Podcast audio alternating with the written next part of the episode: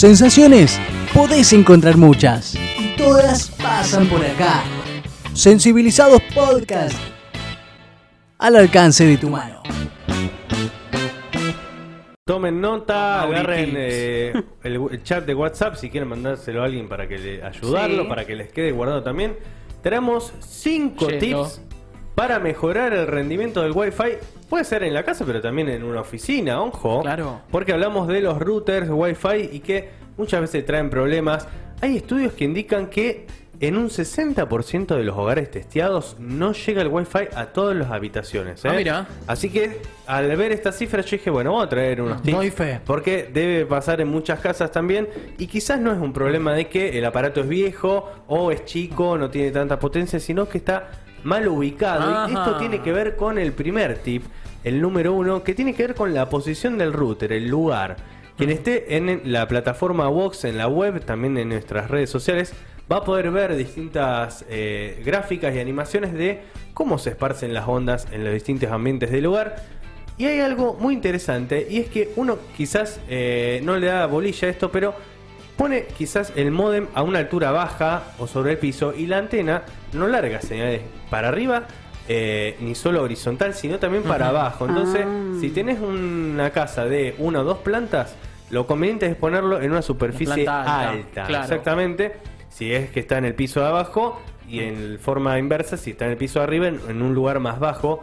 Porque también le cuesta atravesar las superficies y quizás toda la señal que tira para un extremo, que es abajo y no hay nada, Claro. simplemente tierra, y tenés una habitación arriba que no llega, bueno, trata de elevarlo un poquito, puedes ponerlo arriba de algún mueble. Atención, no arriba de, por ejemplo, la heladera o algún electrodoméstico, porque puede ser que dificulte un poco el Le funcionamiento genera interferencia. normal. Exactamente. Bueno, esto tiene que ver con que eh, todos los aparatos que van con corriente tengan motor o trabajen en radiofrecuencias, Claro. generan ondas electromagnéticas y esto puede generar microcortes o también ondulaciones en el rendimiento de la potencia del Wi-Fi. Claro. Así que entonces tratar de poner el modem en el medio de la casa. Bien. Si no nos llega al centro de la casa, bueno, lo más Claro. posible que no sea, por supuesto, dentro de algún lugar. Porque hay gente que lo guarda, como dice, bueno, esto molesta, che, está en el medio.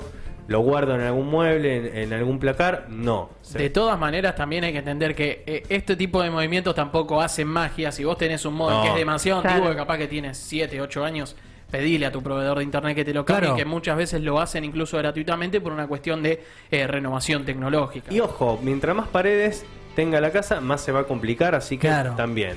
Hay que vivir en una casa sin paredes. Es el Claro, tip número 2. concepto abierto, viste que ahora estamos con esa. La número dos, A que ver. algo que a mí me sorprendió porque uno de la ubicación más o menos lo tiene en cuenta, pero dice, bueno, tiene potencia. La número dos tiene que ver con la colocación de las antenas. Ajá. Hay algunos que vienen sin antenas, pero hay otros que vienen con una, dos, tres o más antenas. ¿Qué pasa con las antenas de los modems o los routers de Wi-Fi? Bueno, muchos lo, lo ponen eh, las dos para arriba en forma vertical y resulta que no es la mejor manera Ah, de colocar las antenas del eh, router. ¿Por qué? Bueno, según un experto de Apple en ingeniería, bueno, que hace todo el desarrollo tecnológico, dice que si tiene por lo menos dos antenas, una tiene que ir de forma vertical y otra de forma horizontal. ¡Apa! Mira. Acá hay un tema de eh, ancho de banda, de ondas, que yo obviamente no entiendo porque no estudié ingeniería ni sé de eso, pero dicen que eh, cubre, cubre mejor el espectro electromagnético. Claro. Y si viene, porque hay algunos que vienen con una sola antena. Bueno, yo ¿Cómo diría que ahí? promediemos y la pongamos Para arriba. en 45 grados. Ah, ¿no? bueno, también. Sí, sí, sí. Pero, bueno, si no tiene antenas, lo lamento. Sí, sí. Quédate sin. Eh, volvé al tipo 1, cambiando de lugar. Claro, hay que cambiar de lugar. La número 3 tiene que ver con, eh, bueno, el firmware. Es un programa que tienen eh, los modems o los routers Wi-Fi, ahora se les llama de las dos formas porque son modem y router a la vez, que tiene que ver con un funcionamiento. ¿Viste cuando vos no actualizás el teléfono o no actualizás la compu o cualquier cosa? Claro. Anda medio medio, bueno. Cuestión, esto en muchos eh, routers Wi-Fi se hace de manera automática. Es más, a mí me han enviado mensajes eh, para llamarme pidiéndome permiso. Ellos se meten y lo arreglan ellos cuando hablas con el proveedor eh, del servicio de internet. Pero muchas veces algunos no se actualizan solos, así que revisa la marca eh, de tu router. También hay una etiqueta por detrás con también una web oficial ingresás ahí y te permite testear si tenés la última versión del programita que usa el modem Wi-Fi. Porque si está desactualizado, quizás te estás perdiendo de alguna mejora. La número 4 tiene que ver con eh, estas redes de banda dual que se vienen implementando hace algunos años y que dan un uso repartido y más efectivo de la señal. ¿Qué tiene esto de la banda dual? Bueno, eh, se usa mucho el ejemplo de una autopista que, eh, por ejemplo, tenemos una con tres carriles y otra con cinco. Bueno, Claro. imaginemos que eh, la de 2.4 es una con 3 y la de 5.8 es una de 5. Los vehículos en esa autopista son la cantidad de dispositivos conectados a la red Wi-Fi. Entonces, mientras más carriles tengamos para circular en esa Claro, autopista, más va a fluir nos justamente. la conectamos, claro, a la red más potente, más eh, efectivo va a ser el uso y más cantidad de gente se va a poder conectar. Y más caro el peaje.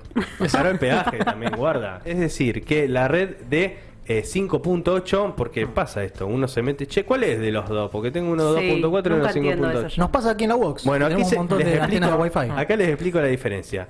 La 2.4, que Sí. es con la que funciona el Tele Smart TV que tenés, o algún celular que no sea de último modelo, eh, tiene más alcance, pero eh, sacrifica eh, el tema de la eficiencia, porque tiene más microcortes y eh, soporta menos cantidad de dispositivos. Bien.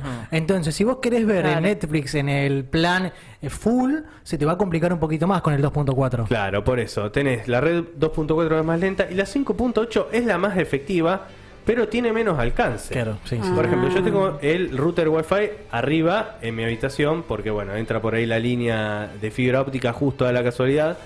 Pero claro, yo cuando Justo. estoy arriba me conecto a la 5.8, ahora abajo no te conecta a la 5.8, Claro, que claro. es la más fuerte. O sea Mirá que eso. si vos estás eh, cerca de tu router Wi-Fi Ah. y tenés la posibilidad de conectarte a esta red más potente, cambia la señal automática eh, de forma manual porque quizás el celu te queda enganchado a la otra que Claro. es más lenta y puedes aprovecharlo mejor. O sea, es importante a medida que uno se va moviendo por la casa ver qué red tiene disponible. Si tenés la 5.8, dale derecho para esa. Cla- Claro, aparte lo importante es eh, que si tenés miembros del hogar abajo y vos estás arriba Mm. quemando la red 2.4, eh, no les va a llegar bien en internet. Claro. Así que vos estás cerca del modem, te conectás a la que es más potente, de forma que la otra, que tiene eh, menos potencia pero llega más lejos, la pueden usar los demás que están lejos del router. Excelente. Muy bueno. Bueno, vamos con el último. Y el último, bueno, que si no te queda alternativa de cambiar el modem de lugar porque tenés eh, contra la pared eh, la toma del internet, no se puede mover, Mm. eh, tampoco tenés eh, muy buena potencia por las antenas, no las podés reubicar y demás.